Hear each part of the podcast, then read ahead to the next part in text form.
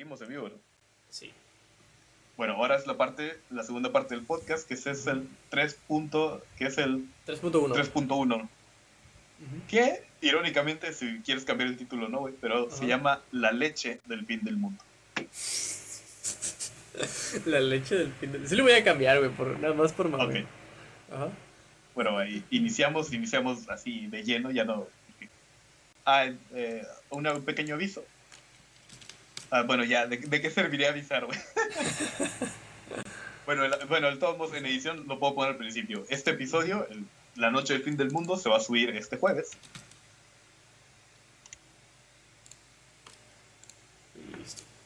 Este jueves 29, como si nada. La siguiente semana no tendríamos transmisión en vivo, vamos a descansar tantito, pero la segunda parte de este podcast, que es La leche del fin del mundo, se subiría el 6 de mayo. Y pues estén pendientes porque vamos a hacer unos pequeños cambiecitos.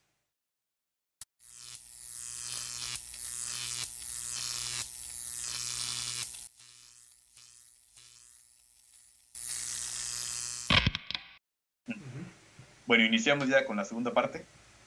Bienvenidos a su cosa, podcast dominguero, de domingo los jueves, pero esto jueves los domingos. A un episodio más de Realidades Fragmentadas. Nos quedamos con que íbamos a gritar Viva México. Antes de iniciar, quiero aclarar que sí, soy mexicano. Kevin también lo es. Obviamente. Pero comparto la idea de Schopenhauer acerca del patriotismo. Mm, Y que es una mierda y debe de morir. Y cito, todo imbécil excretable que no tiene en el mundo nada de que enorgullecerse, se refugia en el último recurso, de vanagloriarse de la nación a la que pertenece por casualidad. Y eso sí, yo estoy muy consciente que soy mexicano y amo México, pero también soy consciente que si hubiera nacido en Brasil, será brasileño y amaría Brasil. Materialismo. Materialismo. ¿sí no? Sí. Si fuera italiano, estaría orgulloso de ser italiano. Si fuera alemán, estaría orgulloso. También podría ser, podrías, de- digamos, O no, otra nación. ¿verdad? Digo, pu- puede pasar porque hay mucha gente mexicana, güey, que caga, que le caga a México, güey. Existe mucho malinchismo Ah. también, así que, digo, Bueno, pero ese es otro, es- ese podría ser otro, dis- otro, otro tema bien diferente, güey. Mm, ¿cómo? Porque yo pienso que el, bueno, hasta cierto punto yo comparto un poco la idea súper utópica Ujú. de Jodorowsky, de John Lennon y todo ese rollo, que ah, tenemos que derribar todas las fronteras. Ok. Oye, ya no hay que separar, ya no hay que separarnos más, que somos el planeta Tierra, carajo. Mm, sí suena muy utópico, güey, demasiado, Sí. cara. Porque hay Me imagino conflictos, meme así, ajá, ¿te imaginas? Sí, pero ya, hay conflictos punto- de, de familia y ese tipo de cosas, de tiempo. Te acepto, te acepto pelearnos por cualquier cosa, menos por qué país es mejor que otro. Es X. X. Pero bueno, Pues, eh, Antonio González, entonces embajador en el 86, embajador de México en Brasil, se enteró de una potencial catástrofe. De alguna manera supo que Irlanda estaba intentando sacar de su país miles de toneladas de leche en polvo, potencialmente contaminada con uno, por unos químicos de los que casi nadie había oído hablar, pero que en las noticias se referían en ello, a ellos como radiación o radioactivos. de O sea, él estaba. O sea, él es. Suena mal. Suena muy De hecho, mal. de hecho, hay un cómic que más o menos de eso trata, güey. Ah, ¿neta? No Que Mary mames. Jane murió por semen radioactivo. Ah, la bestia. No, sí sabía que sonaba mal. Bueno, el chiste es como que era el 86 y este güey se enteró que le estaban vendiendo leche en polvo muy barata. Y que, pero decían, estaban contaminadas, pero nadie sabía con qué. Y decían cosas raras, pero solo entendían que eran radioactivos. Antonio González se comunicó con la Secretaría de Relaciones Exteriores para poner sobre aviso al país, a sabiendas de que México era un histórico comprador de leche en polvo del país europeo. Las fechas no son claras, la revista Proceso dice que pasó en el 86, pero la versión oficial dice que ocurrió en el 87. O sea, traspapelado o no, la alerta a México, a través de la Compañía Nacional de Subsistencias Populares, mejor conocidas como la CONASUPO, eh, a los que no sepan qué es la CONASUPO, pregúntenle a sus papás o sus abuelos si conocen la CONASUPO y después no les platiquen de este podcast porque les puede dar algo. La CONASUPO compró a Irlanda casi 28 28.274 toneladas métricas como parte de su abasto total del año que ascendió unas 200.000 toneladas. Los responsables en ese momento no sabían y no pudieron haber entendido que una explosión que ocurrió en un reactor de la Unión Soviética podía haber dejado un rastro atómico en los finos granos de la leche en polvo. Hasta cierto punto no sabían que eso podía pasar. Quiero hacer una declaración, güey. Muchas cosas malas pasan. Y nada más para, para hacer el mame, güey. Y casualmente la política está. ¿Cómo se llama, güey? No, este, es que en este pedo, güey. Fue, hasta cierto punto, inició como un error. Ya después no es un error. Y es algo bien cabrón, por eso lo estamos sacando aquí al corazón. Como humanos, somos resistentes a cierta cantidad de radiación. La radiación en el aire, que de la de cosa,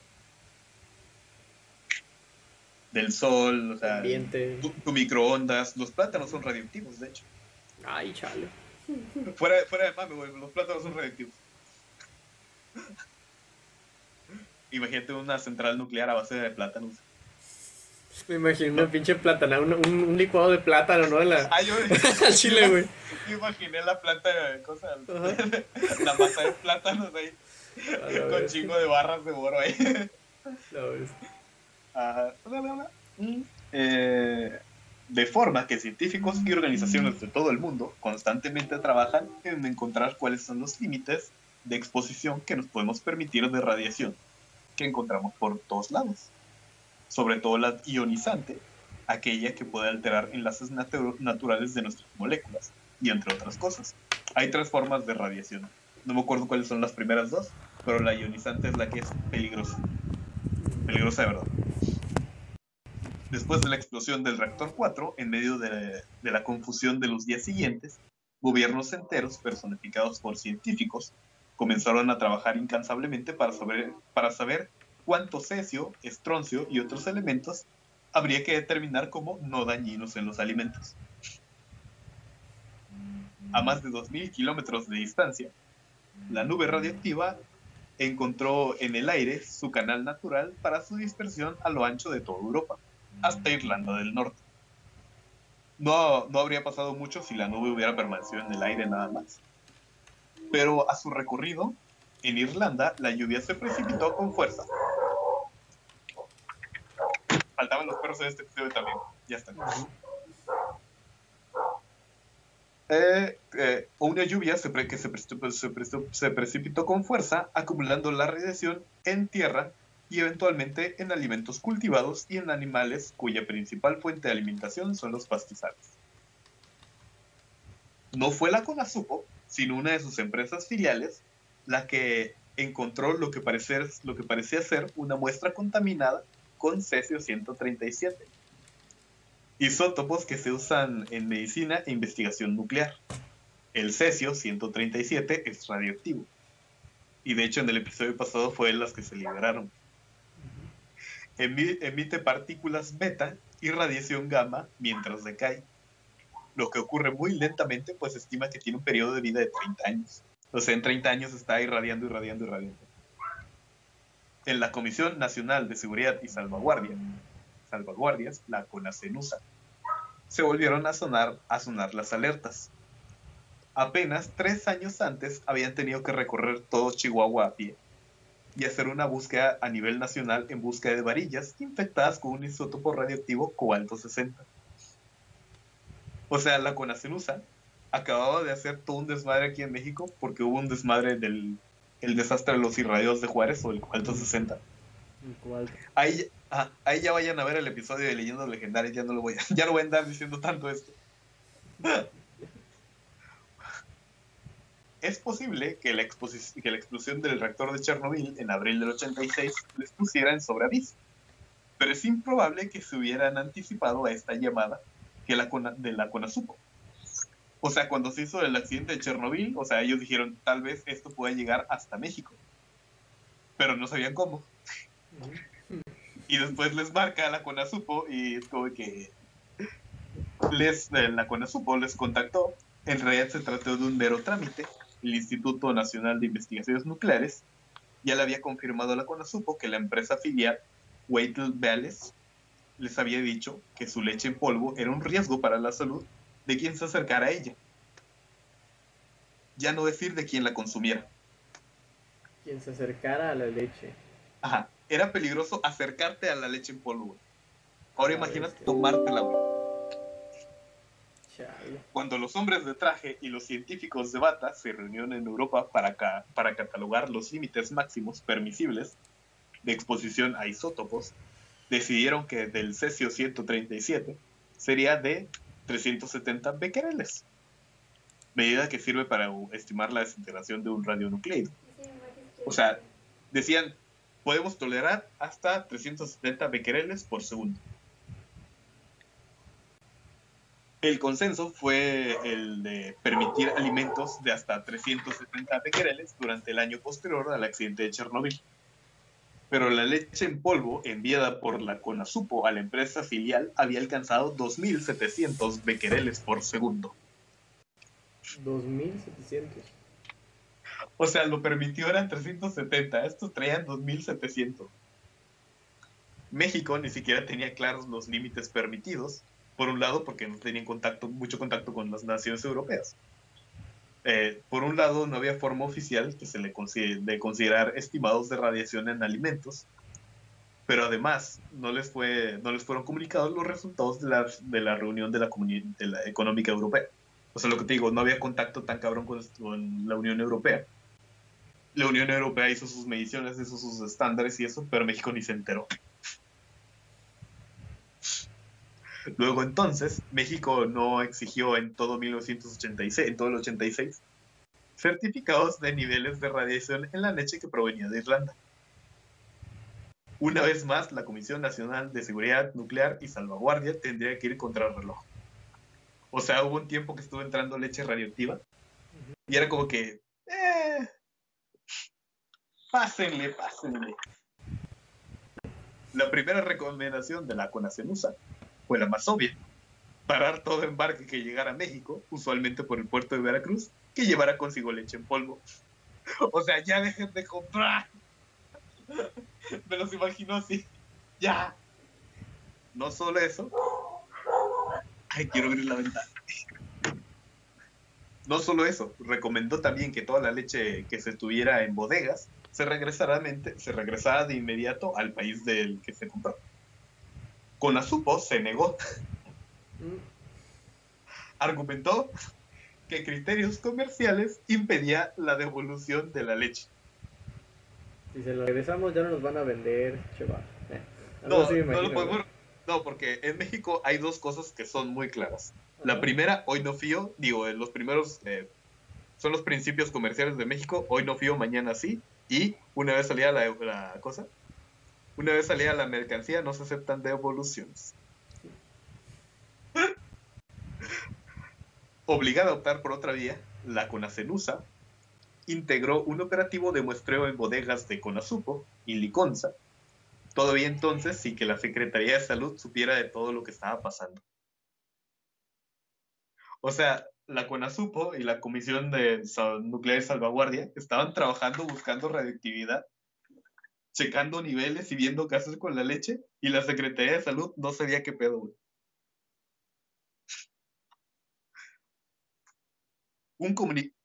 una comunicación proveniente de Brasil lo cambió todo, la del embajador, Antonio González, que notificó que Irlanda había intentado vender leche en polvo a Brasil y que el contenido habría que tomarse con cautela debido al accidente nuclear a medio mundo de distancia.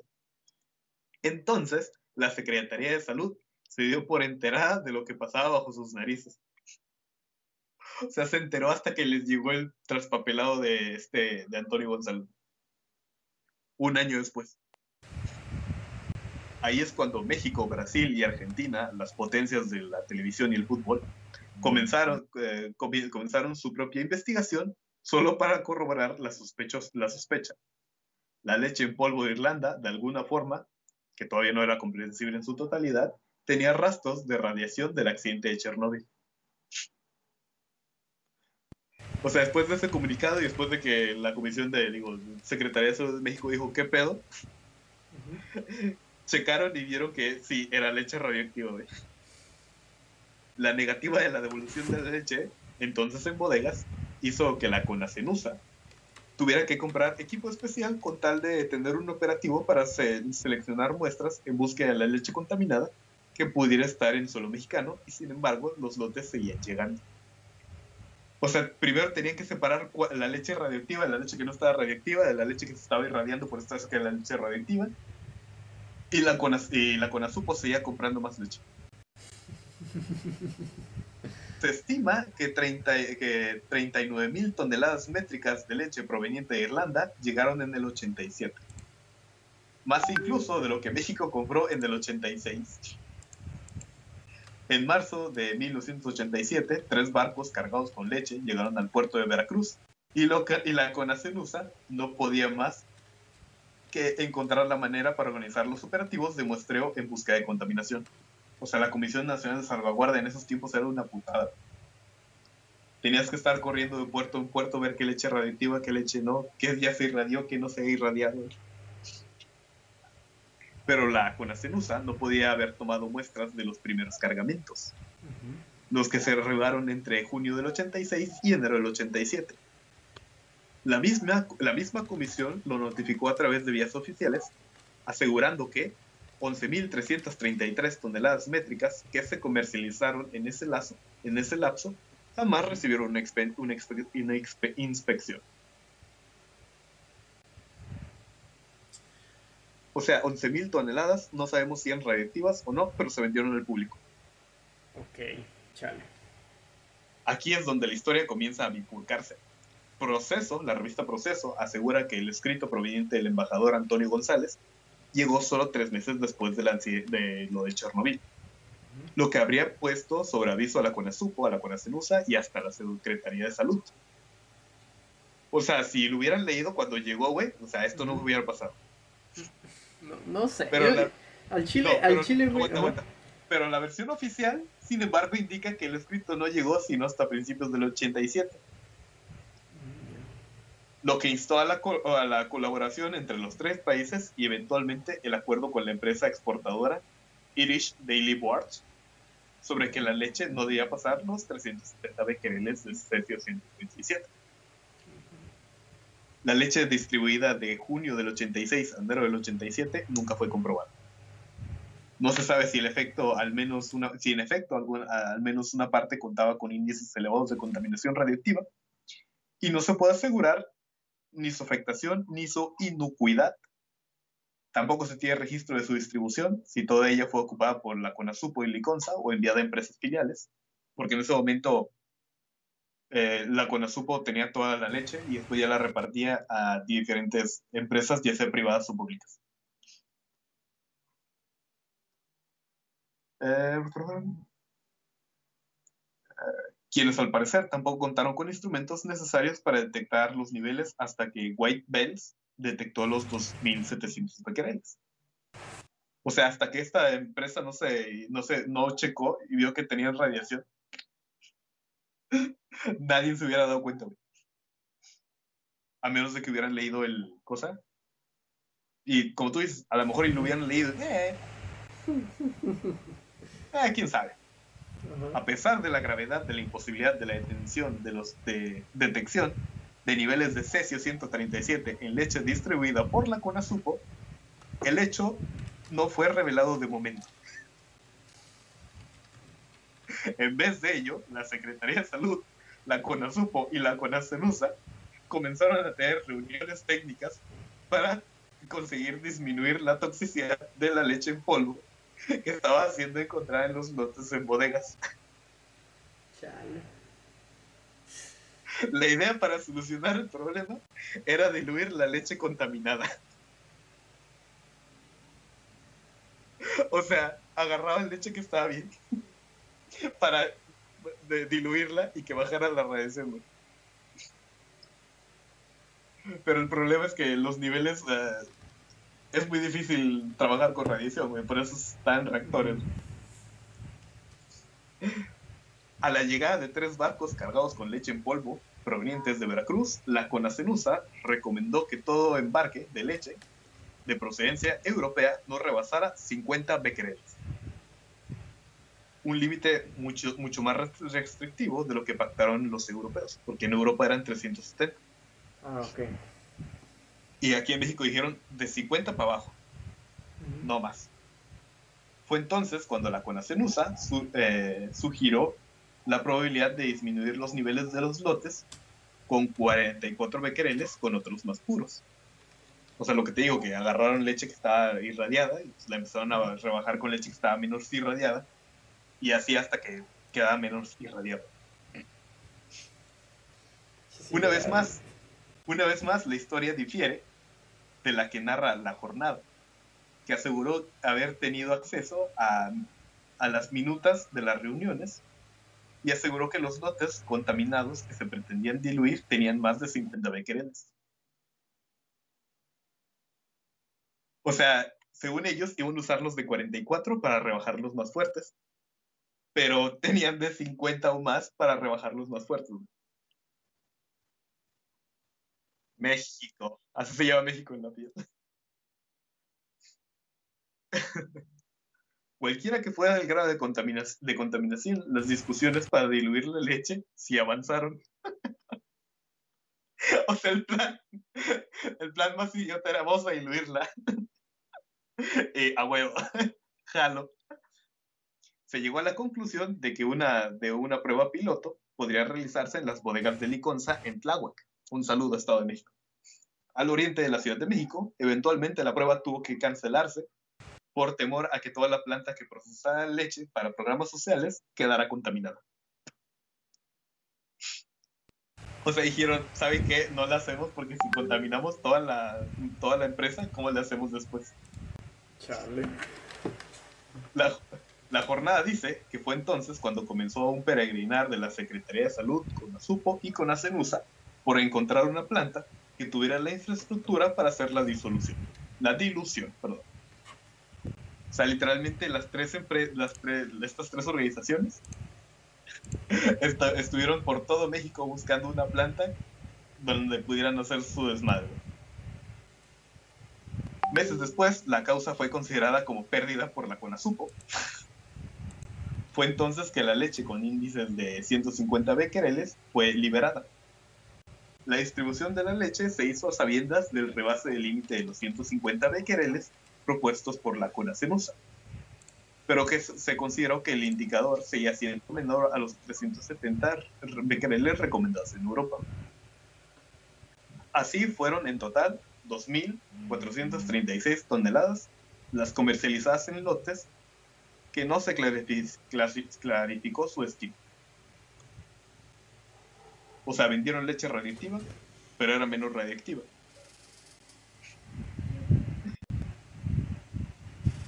Adicionalmente, hubo otras 1.497 eh, toneladas de leche en polvo que al que al rebasar los 370 becquereles permanecieron en bodegas hasta que México encontrara qué hacer con ellas.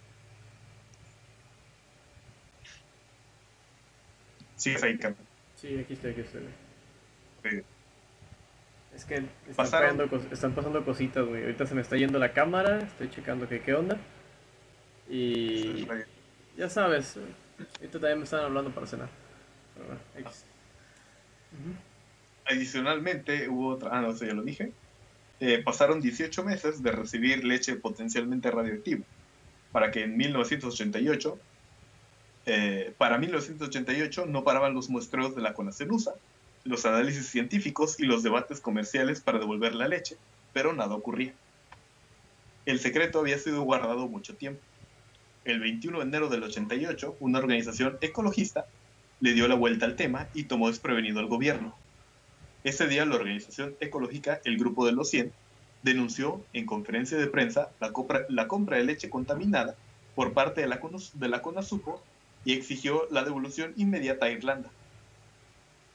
Esta fue la primera vez que la opinión pública se dio cuenta que el gobierno llevaba más de un año recibiendo leche contaminada por el accidente de Chernobyl.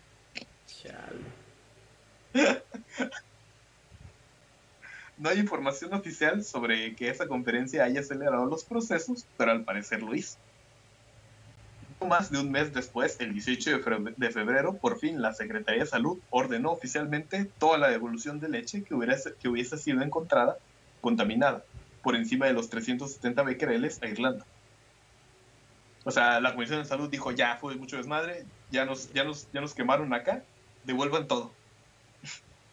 ya vamos a dejar de diluir leche. leche y hay que dejar de rebajar.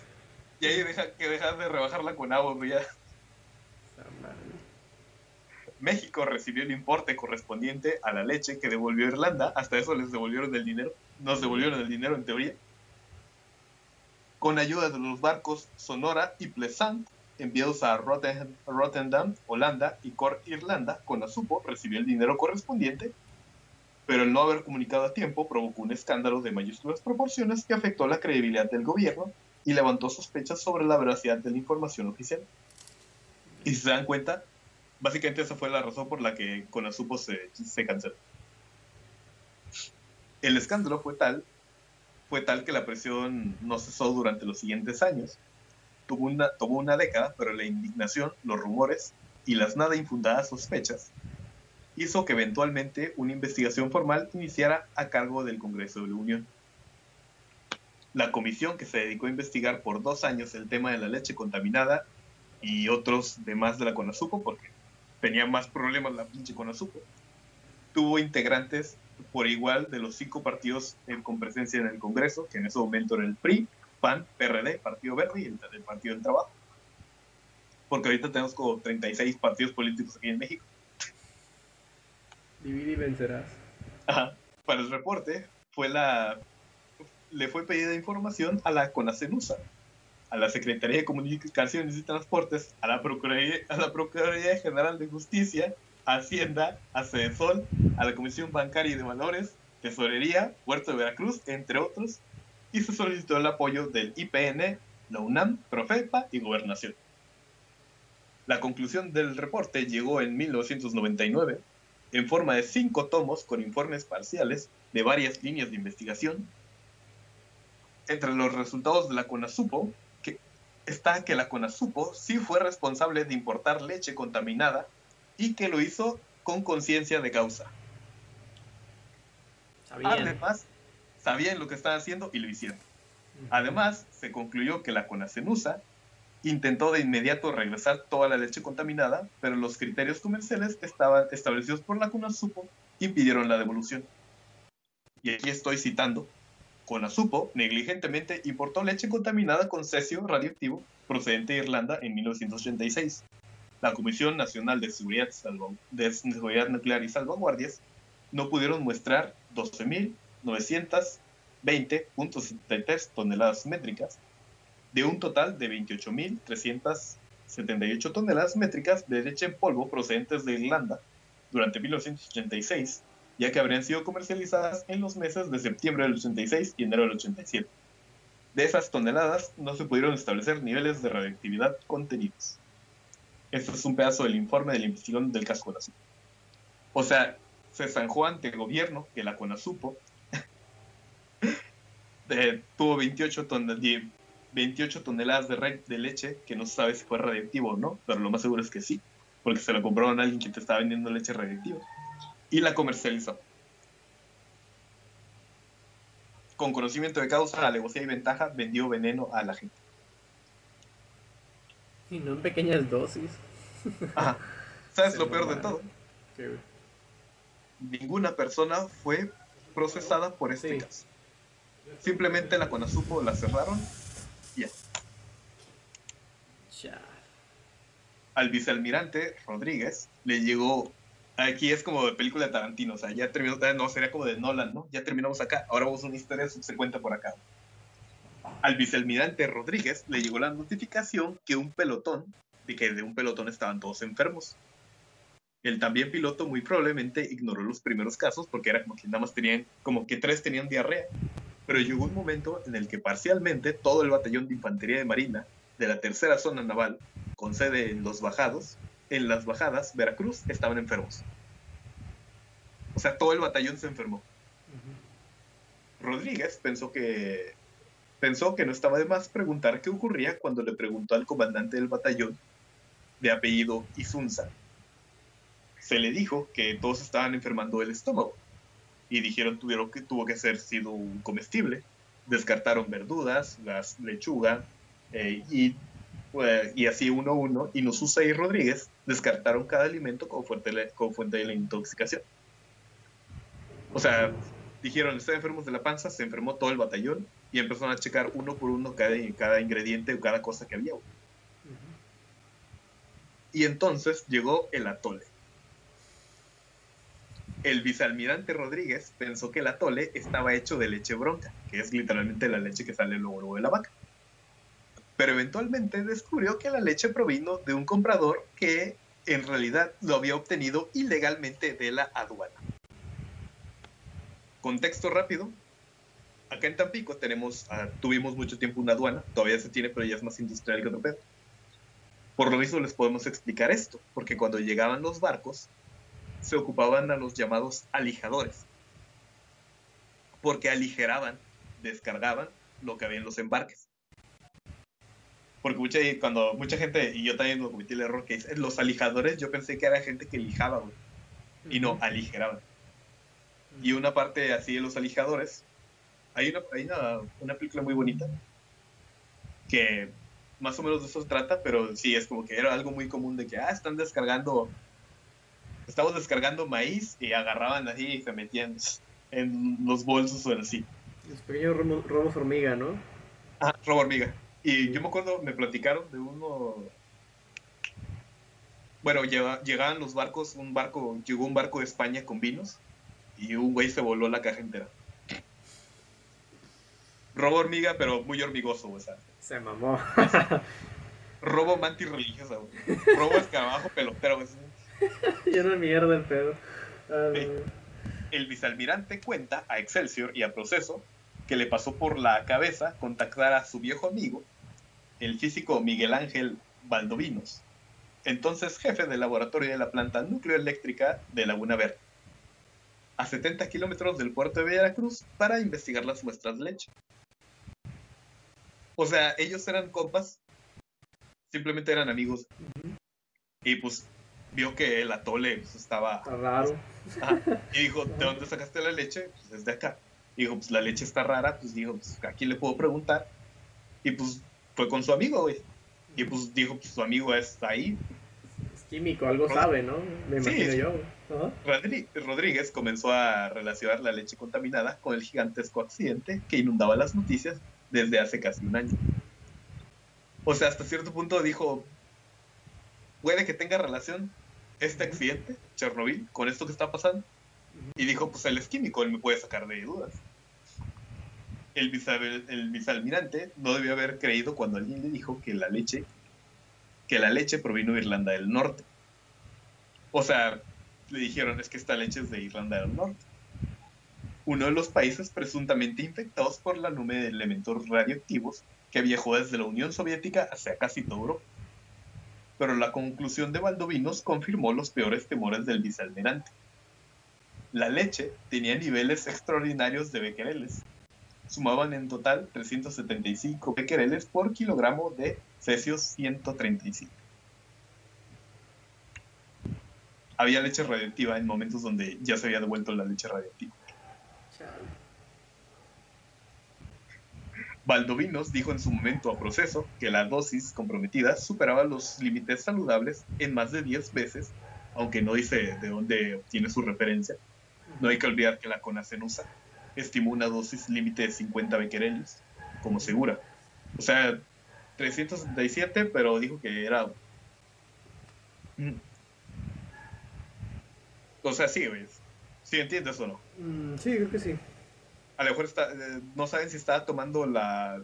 O sea, no, sabe de qué punto parte para poder decir si es peligroso o no, güey. Sino que.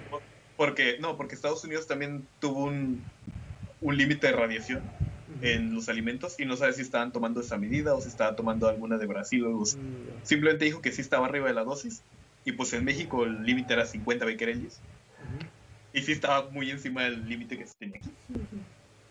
Y aseguró que el riesgo sería que el mayor riesgo sería el aumento de incidencia de cáncer en quienes ingirieran al, ingirieran al menos 100 mililitros de leche contaminada diariamente. 100 mililitros. Un vaso de leche. Son como, un vasito son como 350, son como una coquita, güey. Bueno, dependiendo, 250. Porque pues recuerda que las, no, hay coquitas, bueno, las latas, güey, que son como 300 y algo. Mililitros. Ajá, mililitros, sí, güey. Y las tacitas son como 250, güey. Por eso, más que eso, güey. O sea, una tacita son como 250, güey. O sea, son dos. Lo, que tú dices que es peligroso son. Ah. O sea, son tres como dos y medio, güey, de extra, güey. O sea, de, está mal, güey. O sea, no, no está chido, güey. No se me explique. Sí, sí, obviamente estoy diciendo que está bien cabrón, pero por ejemplo, sí, pues, un vaso de leche serían como 300, 400, ¿no? Sí, más o menos, güey, 300, 200. Y 100 es lo que te vale más, 100 es con lo que te lleva madre, güey. Sí, güey. Bueno, el, problema sería que, que cada, cada, tanto lo harías, ¿no? Por ejemplo, si te tomas 200, eh, 200 de estos, güey, por dos días nada más, güey, en lo que te acabas tu pinche lechita, güey, pues está bien, ¿no? Porque sería 400 en total, güey. Al, al contrario de que lo hicieras todos los días, güey, 100, güey, no sé si me explique. Serían 500, güey. algo así más o menos, güey, no sé. Dependería mucho de, rara, sí, ya de tiempos, güey. Bueno, a partir de, aquí las versiones, las versiones comienzan a encontrarse. Proceso dice que el vicealmirante fue sometido a una corte marcial por cargos inventados. Pero en realidad el vicealmirante dio entrevista a imagen en el 2019, ya habiendo siendo ascendido a almirante. O sea, dicen que le fue mal, pero ahorita es almirante. Aún así, Rodríguez asegura en esa misma entrevista que los barcos Sonora y Pleasant fueron desviados y en vez de regresar a Irlanda con leche contaminada, llegaron a la ciudad y puerto de Tampico. O sea, básicamente jugaron una tiquiñuela dijeron, sí, los vamos a mandar, no Dijeron, la leche radioactiva regresa a su país. A la mitad se regresaron y llegaron a Tampico, donde la leche fue nuevamente descargada y distribuida, pero ahora sin evidencia oficial del operativo. La CONASUPO mandó regresar esos barcos para no perder. Se clavó el dinero y siguió vendiendo leche radioactiva. Básicamente sí, güey. No sé, güey, está raro, ¿no? Incluso Rodríguez, Rodríguez dijo imagen que uno de los trenes con leche se descarriló antes de llegar a Monterrey, donde hubo robo hormiga de parte de la población. Literalmente hubo gente que robó leche radioactiva cuando se descarriló el tren. Bueno, estamos para salvarnos de pleitos legales, supuestamente. Este episodio, la palabra, la palabra de, estos dos episodios es supuestamente.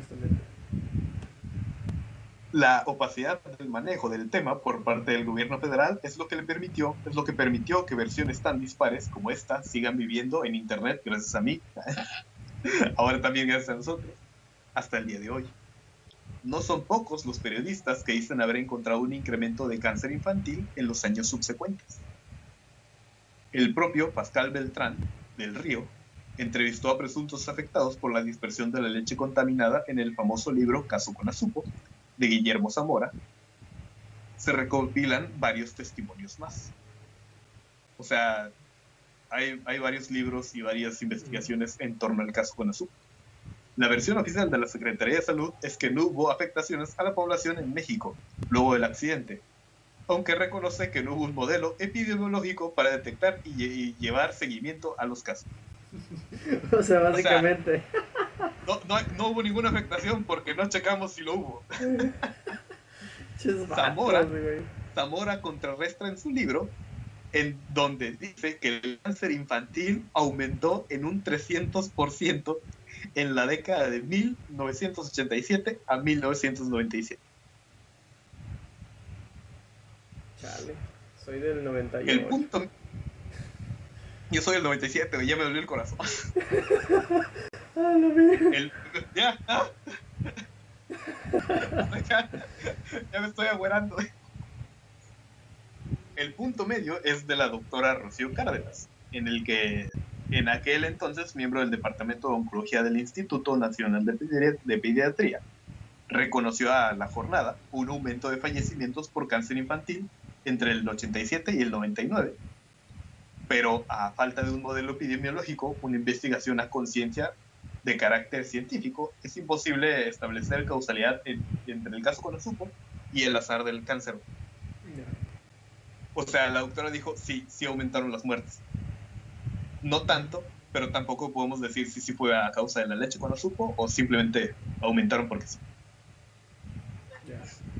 la falta de transparencia en la información eficiente y la, en la información eficiente comunicación gubernamental y análisis científicos hará que el impacto del caso Conazupo, al igual que el caso del cobalto 60 y el accidente de Chernóbil, nunca se conozca en su totalidad. Son cosas que por una falta de información, consenso científico, gobierno, lo que sea, nunca vas a saber hasta dónde llegó. Chale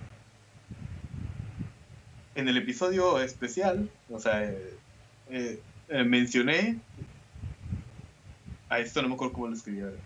Ah, sí, en el episodio especial, si se acuerdan, con Nico, mencioné que en las investigaciones de Maussan, según yo, hay una razón para las lecturas anormales de radioactividad. Porque solamente en el caso de los irradiados de Juárez, o también conocido como el desastre del cobalto 60, hay un mínimo de 10.000 toneladas de material radiactivo que nunca se recuperaron.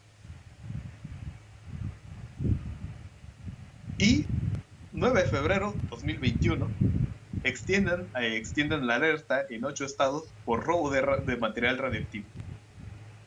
La búsqueda de un contenedor con iridio 192 se ha ampliado a Guanajuato, Aguascalientes, Estado de México, Jalisco, Michoacán, Querétaro, San Luis Potosí y Zacatecas. Qué bueno que me llegó para acá.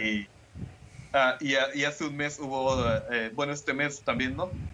Sí, también hubo un robo de material radioactivo que lo encontraron adentro de una hielera. ah, hasta compartirme de esa madre, güey. De, hecho, lo que te iba a decir, vamos a poner aquí la foto de que encontraron la fuente radioactiva en una hielera Unicef. No es la primera vez, no es la primera vez que el gobierno federal tiene que emitir una alerta de este tipo por robo de materiales radioactivos en el país. De hecho, entre 2013 y mayo del 2019 se reportaron 8 robos. Afortunadamente siempre se logra recuperar el material radioactivo. El más grave ocurrió en diciembre del 2013, cuando un grupo de personas robó un camión que transportaba equipo médico en desuso, que contenían 2 kilos de cobalto 60. El equipo utilizado para radioterapia pertenecía al Instituto Mexicano del Seguro Social salió de la ciudad de Tijuana y se dirigía hacia el centro de desechos radioactivos en el Estado de México, Estado de México. Pero antes, pero antes el chofer se detuvo a descansar en una, en una gasolinera en la comunidad de Tepojaco, en el estado de Hidalgo, donde se lo llevaron unos ladrones. O sea, él fue a bajar a hacer pipí a comprar algo en el Oxxo. Y cuando salió, le robaron el camión. Chale. Otra vez no recuerdos de Vietnam.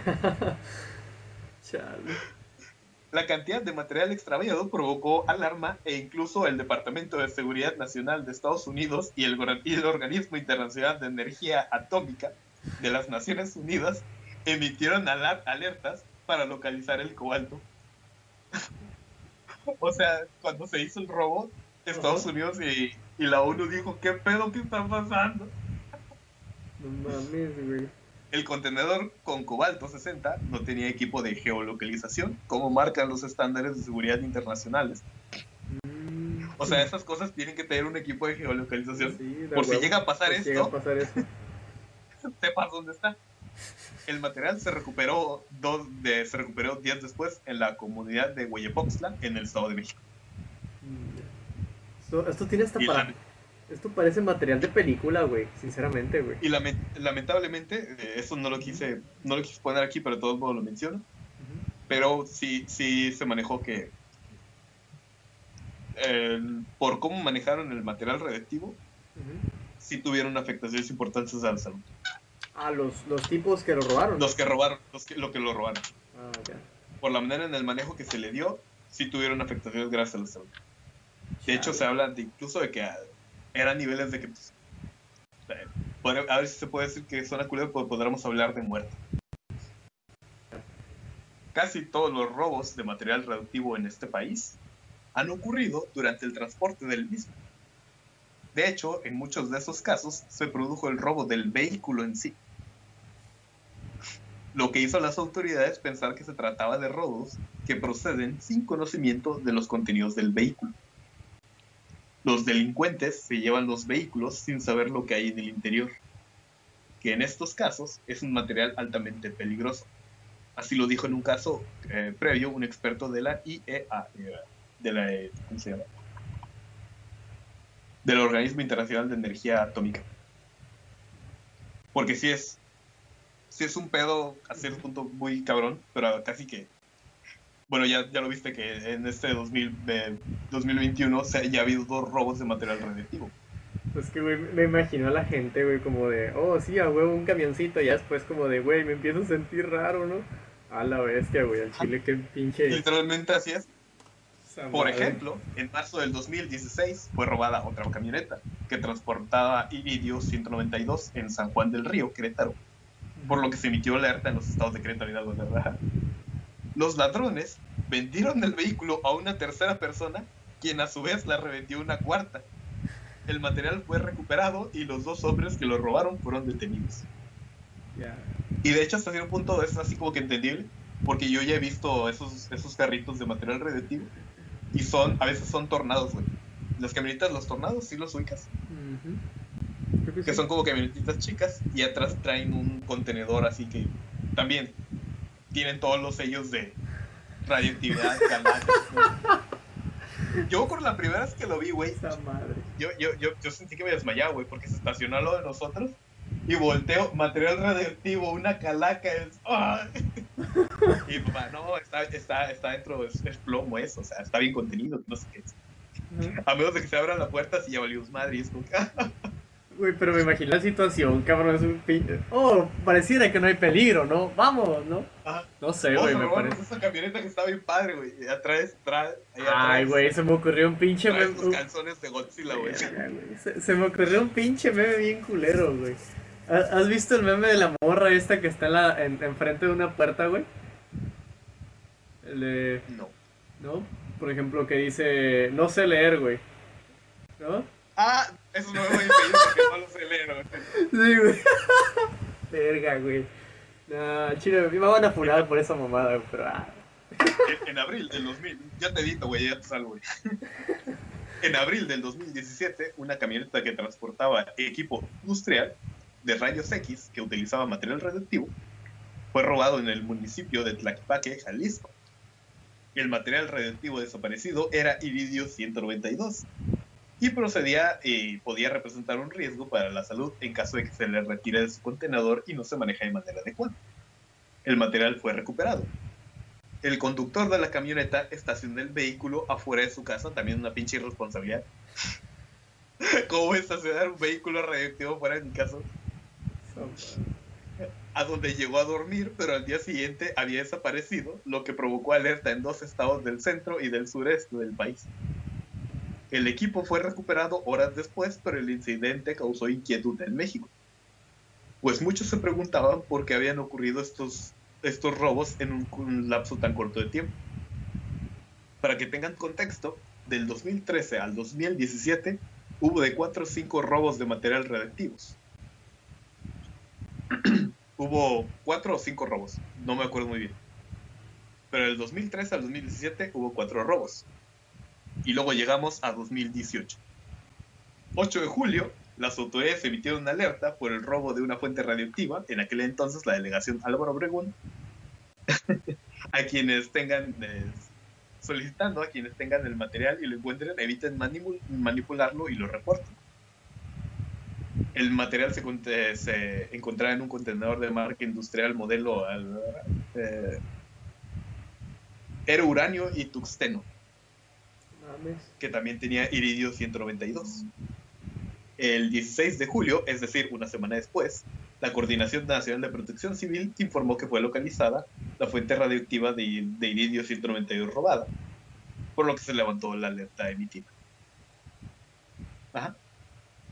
9 de septiembre se extravió una fuente radioactiva propiedad de los servicios de salud de Michoacán en el Centro Estatal de Atención Oncológica Eh, se recuperó después, el 26 de septiembre, autoridades emitieron una alerta en Nuevo León, Tamaulipas, Coahuila, por la posible ausencia de un equipo radiactivo que fue robado en Reynosa, Tamaulipas, y que es de alta peligrosidad si se, eh, en septiembre de 2018.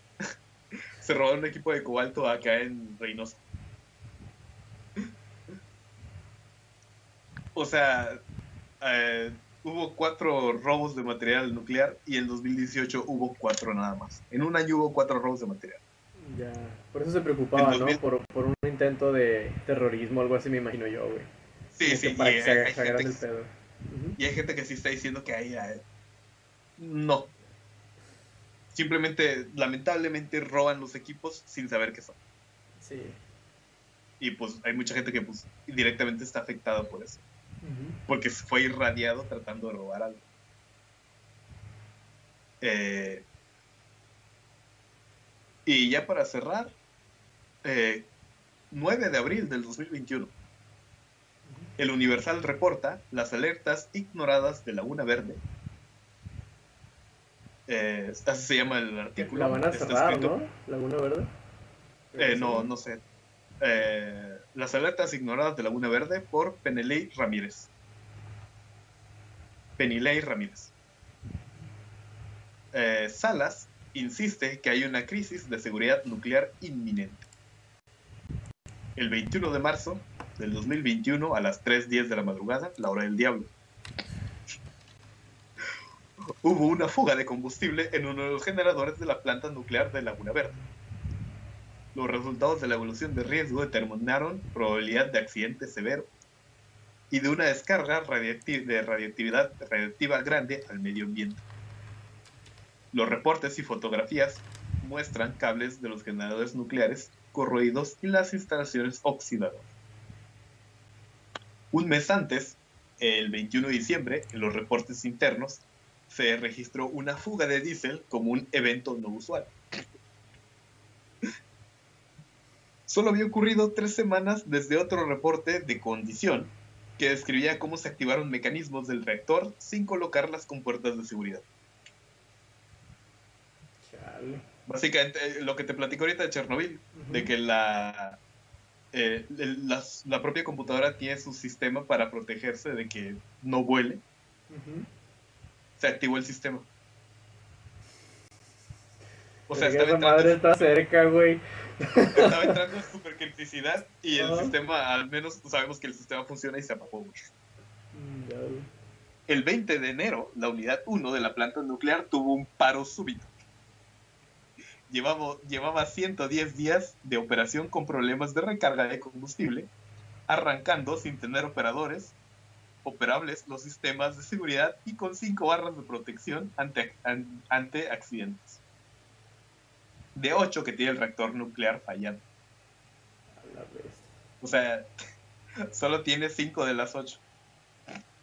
El 21 de enero, la Comisión Nacional de Seguridad eh, Nuclear y Salvaguardas informó por escrito a la jefatura de Laguna Verde que no les autorizaba a modificar los planes de trabajo para operar con dichas fallas. O sea, sigan trabajando. Porque los estándares de seguridad requieren que al menos seis barras de control estén funcionando con niveles adecuados de boro, la sustancia que permita amortiguar los efectos de la radiación ante un accidente nuclear, y solo tres están activos. O sea, te estoy diciendo otra vez lo de Chernobyl, Y de hecho, ya me dio miedo porque también son ocho barras las que estaban ese día, güey. Oh, lo verde. Eh, aquí un güey, una persona, perdón, Dice, obtuve una copia de todos estos reportes para esta columna. Formaban parte de los anexos de una dura carta que, que el físico matemático Bernardo Salas envió a la presidencia de México el 21 de febrero. Salas no ha obtenido respuesta a esta carta ni a las, otras ni, ni a las otras 12 que envió antes. Cuando fue a la prensa de Veracruz a expresar sus preocupaciones, obtuvo como respuesta un duro comunicado de la Comisión Federal de Electricidad la institución que administraba la planta lo acusaron de ser alguien que solo alarmaba a la población sin conocimiento de lo que sucede en la planta. Están diciendo que un físico matemático no sabe de lo que está hablando. ¿Con qué huevos, güey? Ya lo ves. ¿Con qué huevos que, le dices a un físico matemático que está loco, no le hagan caso? Es como que... Madre, güey. ¿Te acuerdas lo que te dije sobre la política y todo ese pedo, güey? Sí, güey. No mames. Pero las preocupaciones del académico están sustentadas. También en otros documentos, el 15 de enero del 2020, la División de Energía Nuclear de General Electric envió una carta al gerente de centrales nucleoeléctricas de la CFE. La comisión la reservó por cinco años, pero Salas la obtuvo. Dice, de sus colegas al interior de Laguna Verde, el documento está firmado por Rafael Ledesma, quien ha sido gerente de la energía nuclear, de energía nuclear en la compañía durante las últimas dos décadas. Según, según documentos públicos, Ledesma no respondió mensajes para este texto. En la carta, General Electric afirma que su contrato como proveedor incluía, incluía que 60 días antes de cada recarga de combustible nuclear, la CFE entregaría una minuta con las actividades que iban a realizar. Pero esto no ocurrió a tiempo. La CFE entregó el programa de recarga a General Electric el, 19 de el 16 de julio del, 20, del 2020 para una operación que iniciaría, eh, que, iniciaría menos de un mes después, el 14 de agosto. O sea, tenían que enviar el programa de lo que iban a hacer dos meses antes de hacerlo. Y lo enviaron un mes antes. Ya. Mm. Cuando inició la recarga de combustible, dice la carta, la CFE no proveyó el equipo de protección radiológica. Y aunque la compañía dijo que necesitaba por lo menos cambiarse dos 15 barras de control, la CFE arguyó que solo le pagaría por dos. O sea, eh, General, Electric, cuando hizo le hizo la recarga, le dijo: Es que necesitas 15 para que esté funcionando. Solo te voy a pagar 12. ¿12 o 2? 12. 12, ok. Pero es que también, güey, estamos hablando de una central nuclear, o sea. Sí, no, sí, sí, sí, sí. Si es el carro de tu casa, güey, es como que pues, no hay pedo que la llanta de atrás, las llantas de atrás estén medio No, pero es que eso, eso suena como negligencia, güey, de un, de un tipo muy grande, vato, ¿eh? Pero es que, te digo... Ah, verga, bueno, me caga, güey. Ajá, supuestamente. Supuestamente, de acuerdo. Entregaron partes dañadas y quisieron culpar a la empresa por los desperfectos. la empresa, en su carta, aseguró que solo garantizaba las barras que ellos cambiaron, cambiaron y se deslindó de lo, ocurriera, de lo que ocurriera con el resto. O sea, dijeron, me pagaron por 12, yo solo me responsabilizo si esas 12 fallan. si, si las demás fallan, ya es su, su problema. Su problema. Además, aseguro que la CFE no les había pagado. No mames. Aunque ellos hicieron el mantenimiento, aún con todos los contratiempos. O sea, General Electric fue, hizo todo el desmadre y trató de hacer eso.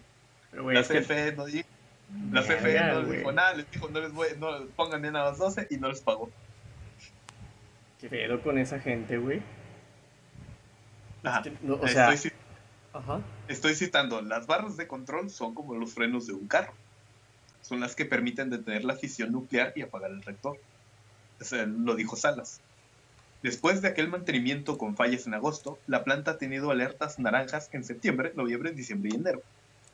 Oficialmente, CFE dice que no hay nada de qué preocuparse. Mientras tanto, Salas insiste que hay una crisis de seguridad nuclear inminente y está expuesto a un debate público para probar. O sea, hay alguien que está diciendo que esa cosa en cualquier momento va a hacer algo. Va a pasar algo malo ese. Y ya el guion está quedando excesivamente largo, por eso se dividió en dos partes.